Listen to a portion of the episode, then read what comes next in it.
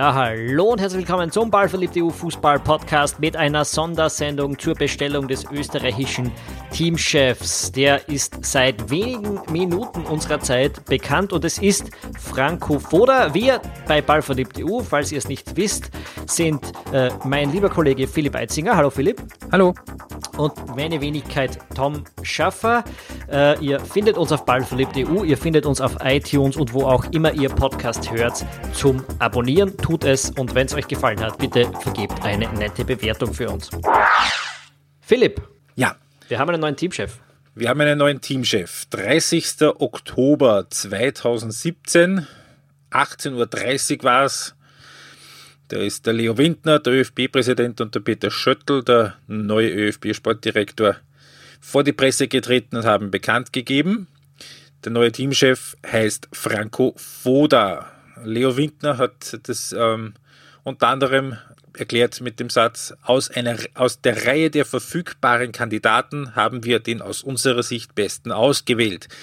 Und ähm, jetzt frage ich dich, lieber Tom, mit den Worten von Jules Winfield aus Pulp Fiction, sind wir glücklich? sind wir glücklich? Ähm, wir sind nicht so unglücklich, wie wir sein könnten. Äh, und wir würde ich sagen, sind abwartend gegenüber dem, was da kommt. Ähm, ich glaube, Franco Foda ist einer von den Kandidaten, wo man sagen kann, man weiß jetzt nicht unbedingt, ob es die allergeilste Wahl war, aber es gibt zumindest die Chance, dass es eine gute war. Es ist äh, genau wie du sagst, man weiß nicht, ist es jetzt die allergeilste Wahl, aber es ist definitiv nicht die allerschlimmste Wahl. Also, ja. also nicht nur das, nicht nur das sondern äh, es könnte sich auch als guter Griff einfach herausstellen, man weiß es einfach noch nicht. Mhm. Wir haben mit äh, einiger Belustigung festgestellt, dass äh, er war ja 2011 schon mal Kandidat, dass du damals geschrieben hast, äh, er stellt irgendwie die zufrieden, die keinen Österreicher wollen, aber auch die, die einen Vertrauten für die heimische Liga fordern.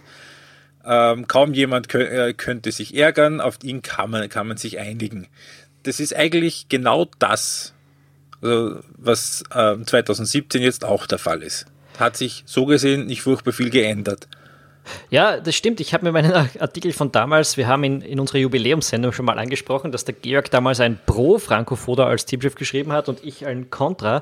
Äh, und, und meine fünf Punkte, wenn ich mir die heute durchlese, die sind alle eigentlich immer noch exakt gleich. Ich habe das damals eingeleitet mit, äh, ich, ich, ich respektiere den Franco Foda als Trainer sehr, ich bin trotzdem dagegen, dass es wird. Äh, und, und die fünf Punkte, die ich damals vorgebracht habe, der erste war, glaube ich, dass ihm internationale Erfahrung fehlt. Daran hat sich überhaupt nichts geändert.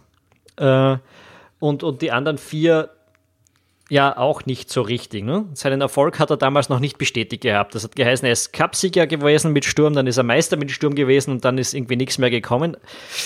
Das stimmt auch heute noch. Ähm, witzigerweise hat der Georg damals geschrieben, der ÖFB sucht einen Coach, der Deutsch spricht und nicht allzu viel kostet, wie heute. Nein, Foda ist nicht der beste Teamchef, den das Nationalteam haben könnte, wie heute. Betrachtet man die verfügbaren Optionen, aber realistisch, so ist er der Richtige. Tja, und dann kam Marcel Koller, ne? Und, ja, und diesmal kam da, Damals kam dann Marcel Koller. So einer ist jetzt nicht nicht mehr dem ÖFB äh, vor die Füße gelaufen. Und ich habe jetzt geschrieben, in, also heute, äh, wo ich geschrieben habe, äh, Foda ist die kleine Lösung, ein wenig fantasielos, weil er ja eh direkt vor der Tür steht. Er ist der kleinste gemeinsame Nenner. Keine visionäre Überraschung, kein unbedingter Impuls in Richtung Zukunft, den einige rückwärtsgewandte Landespräsidenten unbedingt verhindern wollten. Er ist aber auch keine radikale Rücknahme der Entwicklung der letzten Jahre. Und aus all diesem ähm, merken wir schon, so richtig 100% wissen wir nicht, was wir von der Entscheidung jetzt halten. Ne? Das stimmt, ja. Also ich, ich, ich stelle mir immer noch so ein bisschen die Frage, ob diese Wahl jetzt, ganz egal wie es am Schluss rauskommt, aber jetzt mal für den Moment, ob das jetzt am Anfang besser für das Nationalteam oder besser für Foda ist. Kann durchaus sein, dass sich am Ende das beste Ergebnis für beide rausstellt. Also ich bin da wirklich vorsichtig, weil ich es nicht abschätzen kann. Aber aber diese, die, in der Momentaufnahme, wenn ich mir vorstelle, dass da ein David Alaba und ein Marco Arnautovic und, und, und, und ein Jules Baumgartlinger und, und so zum Team kommen und dann vom, von Franco Foda das Fußballspielen lernen, da stimmt was nicht ganz. Ja, äh, da habe ich das Gefühl, dass ich glaub, Franco. da bin ich ein bisschen offener dem gegenüber äh, als du, habe ich den Eindruck. Ne, ich habe das, hab das Gefühl, dass, dass da am Anfang vielleicht Franco Foda mehr lernen wird, davon mit solchen Leuten zu arbeiten, weil das hat er bis jetzt nicht. Und, ja, sich, äh, und ich genau traue ihm durchaus zu. Ja, ich traue ihm durchaus zu, dass er das lernt und, äh, und, und, und was draus macht. Ja? ja. Aber, aber ich glaube, jetzt mal ganz zu Beginn, äh, das ist irgendwie der Punkt, an dem es ein bisschen schwierig ist, voll begeistert über diese Rolle zu sein, weil er im Gegensatz zu anderen Namen, die herumgeschwirrt sind und im Gegensatz zu anderen Namen, die es sonst noch gibt, niemand ist, mhm. der jetzt schon herkommt und sagt, jetzt, jetzt kommt ein, ein ganz frischer Input von mir und von dem wissen wir schon, dass er was bringt. Und das, und das ist genau das, worauf es ankommen wird. Ne? Sie müssen sich alle gegenseitig äh, auf, aufeinander einlassen. Also die, wahrscheinlich die drei mehr oder weniger Routiniers, die jetzt langfristig, also mittelfristig zumindest übrig bleiben werden, Baumgartlinger, Anatovic, Alaba äh, und der Franco Foda. Äh, das ist, Dragovic das noch, ja.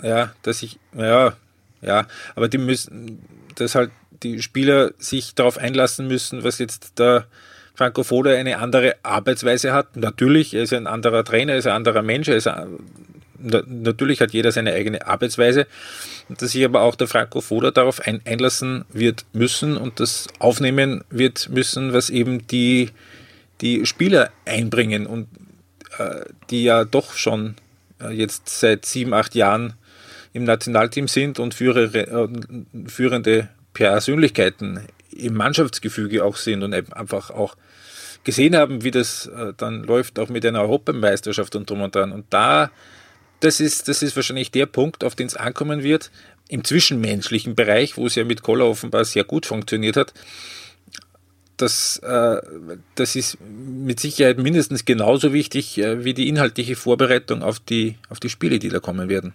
Mhm. Ja, und, und man muss sagen, also ich 2011 haben wir den Foda schon respektiert, weil er ist mit einer vergleichsweise billigen und vergleichsweise kleinen Mannschaft aus der Krise Meister heraus geworden, ne? mit Sturm damals. Genau. Ähm, wir haben das, du hast das in deinem Kommentar auf Ballverliebt schon mal angesprochen, ich glaube, 2015 wäre es ein schwierigeres Problem gewesen, Fuder. Weil da hat er Wenn irgendwie fünf Jahre lang ja. keine Lernfähigkeit bewiesen und das hat sich jetzt aber seither dann doch geändert. Es ist das eingetreten, was ich dann 2011 in meinem Kommentar geschrieben habe. Genau. Er muss, er muss sich weiterentwickeln. Und das hat er lange irgendwie nicht so gezeigt, oder sagen wir jetzt mal so für uns offensichtlich nicht gezeigt. Wir haben über die Jahre Sturm dann doch relativ oft kritisiert, vor ihm, nach ihm, und so. Und ab 2015 und vor allem jetzt ab, der letzten, ab dieser Saison und Schluss der letzten, glaube ich, ist er flexibler geworden und hat taktisch was Neues gezeigt. Genau. Also wenn mir vor zwei Jahren einer gesagt hätte, so jetzt wird der Teamchef, hätte ich die Arme über dem Kopf zusammengeschlagen und gesagt, um Gottes Willen. Das ist jetzt sicherlich nicht mehr so der Fall. Vor allem eben genau wie du es gesagt hast und wie es auch der Peter Schöttl bei der Pressekonferenz gesagt hat, äh, jetzt nach den letzten Monaten, wo das ja auf einmal jetzt sehr flexibel ist, äh, was der Sturm zeigt und sehr meistens auch sehr punktgenau passt. Also ich erinnere mich da an, an das Spiel gegen, gegen Salzburg, was sie gewonnen haben und nicht unverdient gewonnen haben. Äh, und auch jetzt vor zwei Wochen, das war eine Lehrstunde, die sie da der Austria erzählt haben kurioserweise genau dem Thorsten Fink, der dann, kommen wir nachher noch drauf. Ähm, also ich bin jetzt schon vorsichtig optimistisch, ähm, dass da ein, ein, ein einigermaßen flexibler Weg dann auch weitergegangen wird. Womöglich sogar flexibler, als das jetzt unter Marcel Koller der Fall war, bis auf die letzten zwei, drei Spiele. Ja, so optimistisch bin ich noch nicht, aber warten wir das am besten. vorsichtig optimistisch. Ja, warten wir das einfach mal ab, oder? Das, das fällt einfach unter. Jetzt genau. hat er, der, Foda hat gut genug gearbeitet, um sich die Chance zu verdienen, im Gegensatz zu anderen Kandidaten. Äh, und, und das ist jetzt wirklich das, was wir abwarten können, finde ich. Genau. Ähm, ja. Was, was uns besonders oder was mich besonders wehmütig macht, ist, glaube ich, der zweite Punkt, über den wir sprechen sollten. Das ist. Genau, darauf wollte ich jetzt kommen. So. Ähm, wer waren die quasi Konkurrenten von Franco Foda? Der Peter Schöttl hat äh, uns quasi dankenswerterweise auf der Pressekonferenz den Gefallen getan. Ich weiß nicht, ob das so ein großer Gefallen gegenüber dem Franco Foda war, dass er das gemacht hat. Oder den anderen Kandidaten. Oder den anderen Kandidaten gegenüber, ähm, dass er sehr ausführlich darüber gesprochen hat, wer denn die sieben anderen Kandidaten waren. Äh, also äh, von dieser ominösen Zehnerliste hat er gesagt, die ist relativ schnell auf acht Personen reduziert worden. Sie, sie, hat uns jetzt nicht wahnsinnig überrascht, muss man sagen. Ne? Sie hat uns nicht wahnsinnig überrascht und ähm, den meisten Kandidaten hätten wir auch durchaus leben können. Ja, das ist es nämlich. Sie hat uns nicht wahnsinnig überrascht und sie hätte so auch ziemlich von uns kommen können, so 80 Prozent, sage ich jetzt einmal. Ja, würde ich auch sagen, ja. Ähm, gehen wir es kurz durch? Ja. Gehen wir es kurz durch. Also einer, ähm, der, der uns ja. ganz schnell auch eingefallen ist, als wir damals so ein bisschen drüber nachgedacht haben. Ich weiß nicht, ob wir es jemals in einem Podcast gesagt haben, aber äh, der, der René Weiler. Ähm, ich glaube schon. Ja. Ähm, über den haben wir uns auch mal unterhalten. Das ist ein Name gewesen, der uns auch aufgefallen ist. Anderlecht zum Meister gemacht, davor bei Nürnberg sehr gut gearbeitet. Äh, sicher kein uninteressanter Name. Schöttl hat dann gesagt, der will aber noch Vereinstrainer sein mit 42 verständlich und dann auch klar, warum, warum das jetzt schnell nichts geworden ist, aber gut, dass der auf der Liste war, würde ich mal sagen. Genau. Es hat auch geheißen, äh, dass er generell einer ist, der lieber den täglichen Umgang mit der Mannschaft hat. Das ist als Teamchef eher schwierig. Und bei René Weiler muss man schon auch dazu sagen, äh, dass es nicht ganz klar ist, ob der wirklich auch von seiner Spielphilosophie her zu der Mannschaft passt, weil es ja so war, dass er bei Nürnberg genauso auch wie bei Anderlecht äh, eher über die defensive Stabilität gekommen ist. Also ich erinnere mich da die Relegationsspiele, die er mit Nürnberg gehabt hat, die Aufstiegsrelegation, da ist äh, sehr wenig gekommen und mit Anderlecht ist er zwar Meister geworden, aber die Fans sind nie wirklich warm geworden mit ihm, eben wegen der, wegen der defensiven Spielweise. Gut, Defensive also Stabilität ist ein, zu diskutieren. Das ist ein bisschen ein Euphemismus, glaube ich, jetzt, der ein bisschen irreführend ist. Defensive Stabilität ist ja auch etwas, das Österreich in der, in der EM-Qualifikation damals ausgezeichnet hat. Ne? Äh, die, die Spielanlage ja, ja. War, war nicht so aktiv, wie es man von Österreich in den letzten genau. Jahren gewohnt ist. Und das genau. hat ein bisschen gegen ihn, hätte auch ein bisschen gegen ihn gesprochen, ob, die österreichische, ob das österreichische Team dazu dann fähig ist, hätte man sehen müssen. Er ist zumindest kein kompletter äh, also ich hätte das schon spannend gefunden, sagen wir es mal so. Ja. Zweiter Name. Zweiter Name, äh, Nico Kovac, aktueller Trainer von Eintracht Frankfurt, davor Teamchef der kroatischen Nationalmannschaft. Ja. Wo der Peter Schöttl gesagt hat, wir haben ihn angesprochen, obwohl wir wussten, dass es kein allzu guter Zeitpunkt ist, weil er mit Frankfurt gerade einigermaßen erfolgreich arbeitet. Also souveräner Klassenerhalt. Voriges Jahr äh, Pokalfinale, auch dieses Jahr schaut das alles recht stabil aus. Da haben wir uns schon ein bisschen gefragt, was auf der Liste zu suchen hat. Ähm, also wir haben über Nico Kovac im Laufe der Jahre sehr unterschiedliche Meinungen gehabt. Muss man, glaube ich, wenn ich mich so Die sich auch immer wieder geändert haben. Ja, das meine ich ja. Also der hat als, als Experte bei Sky damals sehr smarte Sachen gesagt, mhm. hat dann im Traineramt weniger smarte Sachen gesagt, hat teilweise auch biederen Fußball spielen lassen. Und wir haben dann auch uns oft verschätzt, weil wir gesagt haben, das ist jetzt die Abstiegssaison von Frankfurt, äh, die davor bevorsteht. Und er hat uns da wieder überrascht. Also ja. äh, ein schwieriges Thema für uns, wissen wir nicht hundertprozentig, aber ja, kann man damit leben, wenn er auf so einer Liste ist, glaube ich. Ja. Und nicht, wenn das nicht geworden ist, auch. Ja, vor allem ähm, ist auch relativ klar rausgekommen, dass das dass der Nico Kovac einfach dadurch, dass er bei Frankfurt so fest im Sattel sitzt, keine realistische, also das ist keine realistische Chance gab, dass der den Posten bekommt. Mhm. Dann, nächster Name auf der Liste, Markus Weinzierl. Peter Schüttel gesagt hat, dass er ähm, sehr interessiert gewesen wäre, dass er auch gesagt hat, das Auflösen des noch laufenden Vertrags bei Schalke 04, wo er ja im Sommer beurlaubt worden ist, wäre kein Problem, war aber dann doch ein Problem. Ja, ich glaube, das, das ist der Name, der hätte uns wahrscheinlich am besten gefallen, äh, wenn es geworden wäre.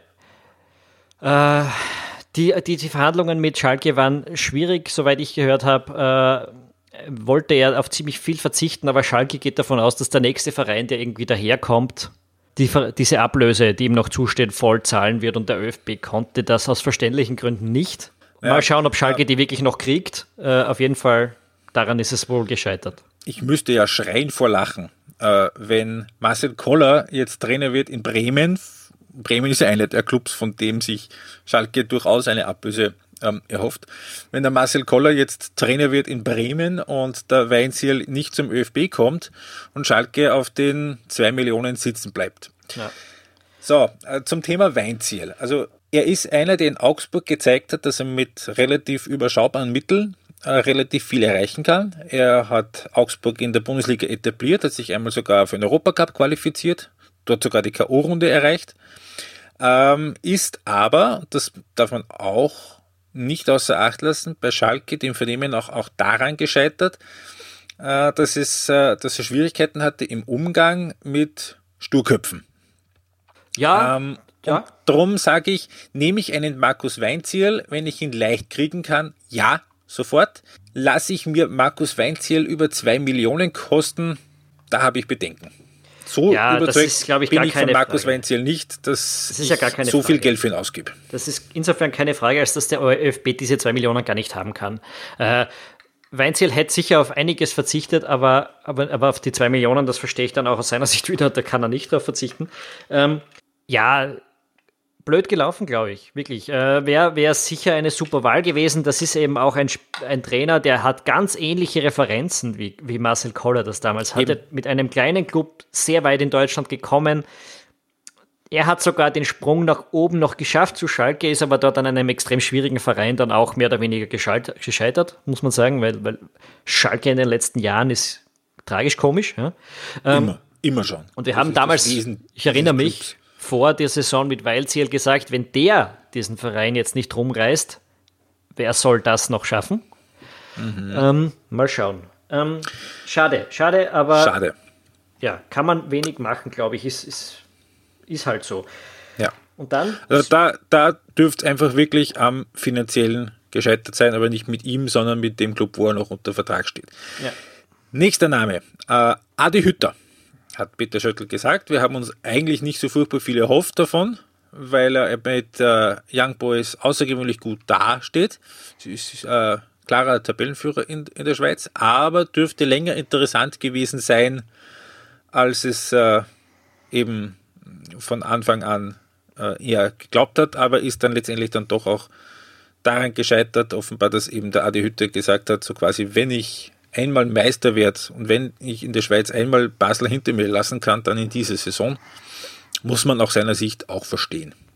Absolut. Äh, es ist ja sowohl bei Hütter als auch bei Stöger, über den wir gleich noch reden, da waren wir uns immer unsicher, ob die diese aufstrebende Trainerkarriere auf Vereinsebene jetzt wirklich eintauschen wollen gegen dieses Amt im ÖFB, das, wenn es super läuft, auch für sie ein Karriereschritt sein kann, aber wenn es vielleicht nicht so gut läuft, wo die Chance ja dann doch, was weiß ich, 40, 60 ist, sagen wir jetzt mal, mhm. äh, kann das auch ganz schnell da, die Sackgasse bedeuten.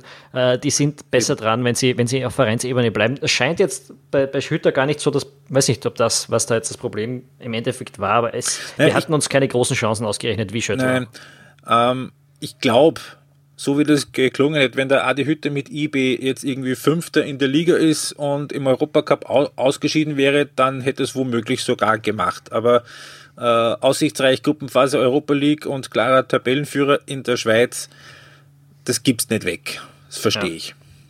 ich. Dann, nächster Name, Peter Stöger. Ja. Peter Schöttl sagt, der Name hat uns mit am längsten beschäftigt. Das war eine ziemliche Hängepartie.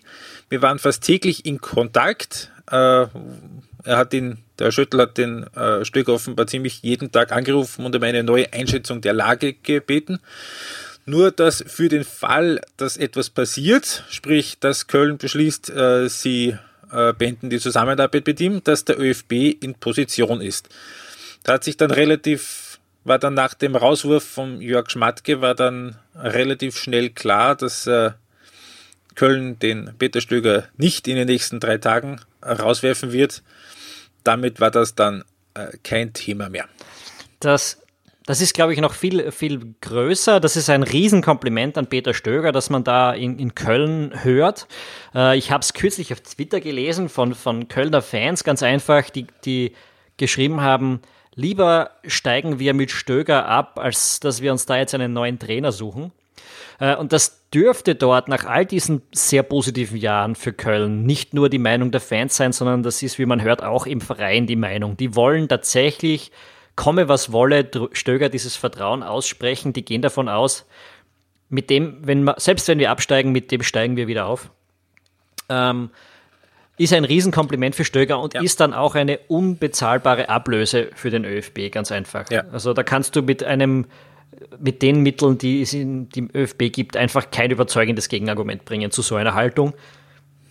Ja, aber wir haben wir haben es im damaligen Podcast ja. auch gesagt, wir gehen nicht davon aus, dass Stöger das jetzt macht oder machen mhm. kann. Ähm, und ja. so ist es dann auch gekommen. Ne? Genau. Damit bleiben drei Namen übrig und die sind auf der letzten Shortlist gestanden. Es sind dies Andreas Herzog, Thorsten Fink und Franco Foda. So, Sagen wir es mal so, was macht Herzog dort? Ja, also ähm, der Herzog steht nur da äh, deswegen drauf, weil er Andreas Herzog heißt. Aus. Ja. Es kann keinen anderen Grund geben, weil, und das haben wir auch schon öfter gesagt und auch geschrieben, jeder, der einmal ein von Andreas Herzog gecoachtes Team gesehen hat, kann nicht ernsthaft der Meinung sein, dass er ein gut genuger Trainer für das Nationalteam ist. Und das ist keine, das ist keine, keine, keine Ausbildungsstätte. Das ist, das ist der größte Job, den, es gibt im Land. Und das ist auch, was dazu kommt, wenn du als Vereinstrainer na, äh, relativ schnell, schnell merkst, oh je, das war jetzt nichts, dann wirfst du ihn halt nach einem Monat wieder raus. Wenn du als bei einem Na Nationalteam daneben greifst, ist gleich mal, sind gleich mal ein, zwei Jahre weg. Wir haben es mehrmals geschrieben im Vorfeld und gesagt, auch in diesem Podcast, Andi Herzog muss zu einem Verein und er muss dort zeigen, dass er ein guter Trainer ist und vorher sollte er nie wieder ein Thema für diesen Posten sein. Das ist auch etwas, das er jetzt mal verstehen muss. Äh, genau. Vierter Co-Trainer oder dritter Co-Trainer unter Jürgen Klinsmann bei den USA zu sein, das ist es nicht. Ja, und, und dann Alltag absagen, weil ja, warum auch wie immer. Man hört, wie man hört, ja. Und mhm. ja, vielleicht ist das etwas, das Andy Herzog kann, aber er, er, das kann er nicht erst beim Team beweisen. Und äh, diese Propaganda, die man aus befreundeten Medien dann immer hört, ja, der war der große Checker in den USA. Ich kann das nicht mehr hören. Nein, das ist ein, ein, so ein Bullshit.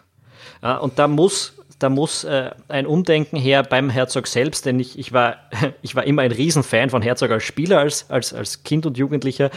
Äh, aber, aber jetzt als Trainer, da, da muss er jetzt auch mal einen Schritt setzen, der zeigt, er ist zum Teamchef befähigt und dazu muss er einen Verein übernehmen. Ganz einfach. Punkt aus. Und vor allem, er ist jetzt schon vier Jahre älter, als es Herbert Prohaska am Ende seiner Trainerkarriere war. Und Herbert Prohaska war sechs Jahre Teamchef, ist mit Österreich zur WM gefahren und ist Meister geworden mit der Austria. Ja, damit bleibt noch Thorsten Fink, der quasi eine, der noch auf der Liste stand, der es nicht geworden ist. Sind wir jetzt auch beide nicht so furchtbar traurig, dass es der Thorsten Fink nicht geworden ist, oder?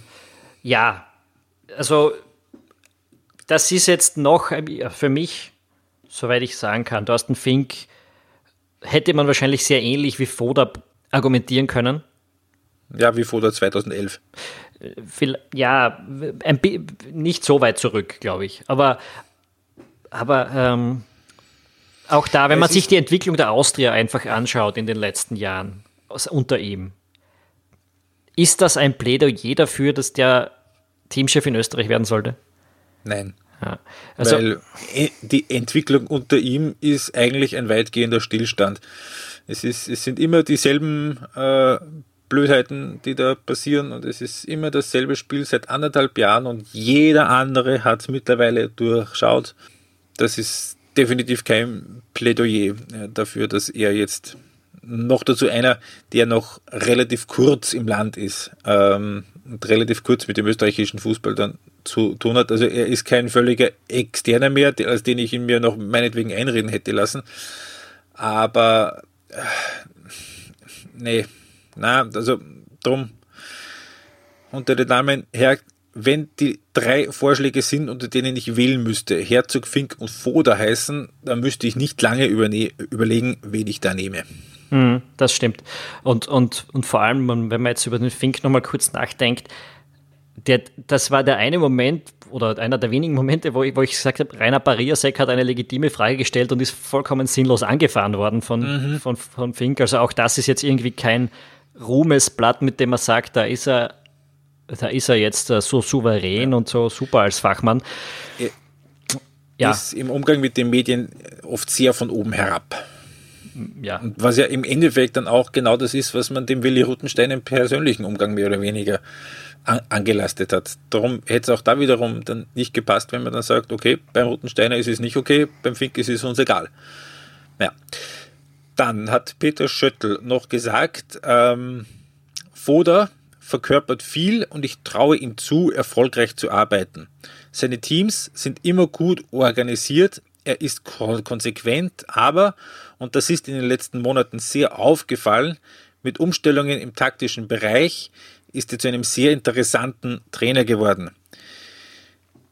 Ja, mhm. können wir unter, unterschreiben, haben wir vorhin schon kurz angesprochen. Und ein Punkt, der noch vielleicht am Rande ähm, Erwähnung verdient, Thomas Christel und Imre Sabic, seine Co-Trainer, wird er zum ÖFB mitnehmen. Was ich okay finde. War, wo ich zu wenig weiß, um es jetzt ja. ganz ehrlich zu sagen. Ähm, ja, aber ich weiß, mit dem Thomas Christel arbeitet er seit vielen, vielen Jahren, ja, Jahren zusammen. Der hat damals dann sogar am Saisonende vertreten, wie er dann äh, gegangen wurde, mhm. glaube ich, von Paul Gulowatz damals. Ähm, also die kennen sich gut, die arbeiten gut zusammen. Finde ich völlig okay, dass er den mitnimmt. Darüber hinaus kann ich über den Herrn Christel nicht furchtbar viel sagen. Geht mir wie dir. Ja, prinzipiell, man hat auch mit dieser Lösung, dass er das, diesen November-Lehrgang äh, durchführen kann, obwohl er noch bei Sturm ist, etwa eine, eine einigermaßen zufriedenstellende Lösung gefunden, weil es mhm. wäre irgendwie schon absurd gewesen, wenn der das erst ab 1. Jänner machen kann und man diesen Lehrgang auch wieder verfliegen lässt. Ähm, aber ja, alles in allem in Ermangelung an Alternativen und wir haben jetzt darüber gesprochen, warum mhm. viele der Namen einfach nicht funktioniert haben. Und in Anerkennung von dem, was Franco Foda auch geleistet und gelernt hat, let's try. Ja, ähm, let's try. Schauen wir es uns an und freuen uns, wenn es funktioniert, hätte ich gesagt. Genau. So was, ich, was ich da noch in der ganzen Sache sagen möchte, die Liste, wir haben es schon gesagt, die, die, hätte so ähnlich auch von uns kommen können. Wir waren abwartend gegenüber Peter Schöttl und wir bleiben es als Sportdirektor, aber die Liste, die ist mal okay, glaube ich. Die kann man ja. so machen, die kann man so ablegen. Mm, ja. Ähm, ein Punkt, der ähm, auch noch angesprochen wurde, der mich einigermaßen verwundert hat im ersten Moment, ist, dass äh, Leo Winten hat das auch betont, dass die Entscheidung im Präsidium 13 zu 0 ausgefallen ist. Also einstimmig, mhm. mit, wo ich ähm, dazu fügen möchte, offiziell 13 zu 0 ja, ausgegangen ist. Wie das funktioniert hat, das werden wir so genau nie erfahren, denn es war keine Kamera dabei. Äh, man hat im Vorfeld gehört, dass Herzog da ähm, einige sehr hartnäckige Unterstützer drinnen hat. Die haben sich wohl dann Wer das angepasst. Ist, kann sich jeder vorstellen. Ja, kann sich nicht jeder vorstellen, aber wir können es jetzt auch nicht beweisen, darum werden wir es jetzt nicht ja. sagen. Ja?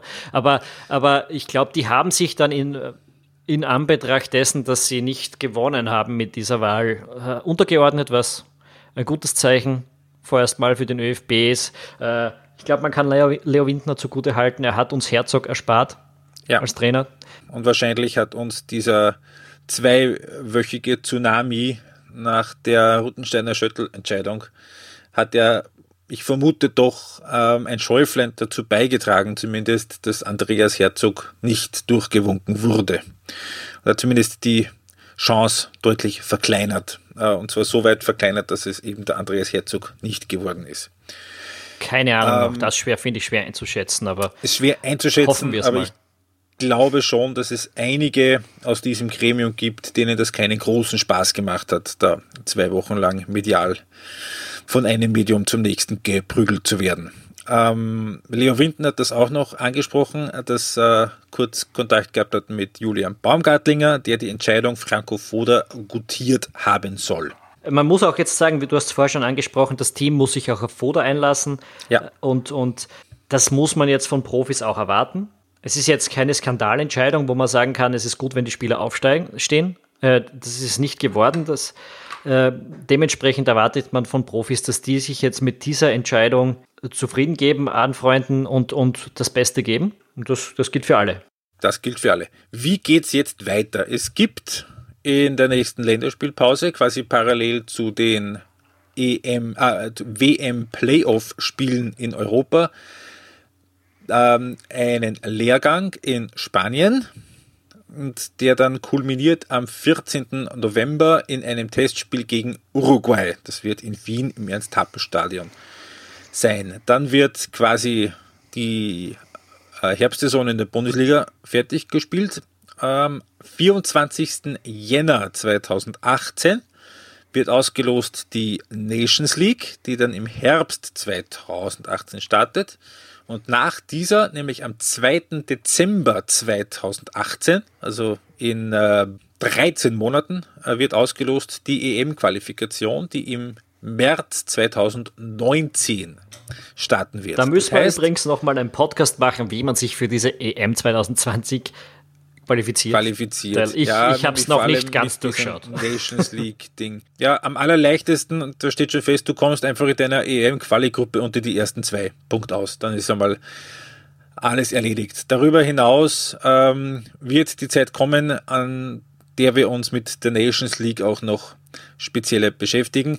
Auf was ich aber hinaus wollte, ist, es ist Zeit es ist viel Zeit. Österreich wird vier Spiele haben im Herbst 2018 im Rahmen der Nations League, hat jetzt das Spiel gegen Uruguay und wird sicher auch hier und da dazwischen auch noch das eine oder andere Testspiel bis dahin einlegen können.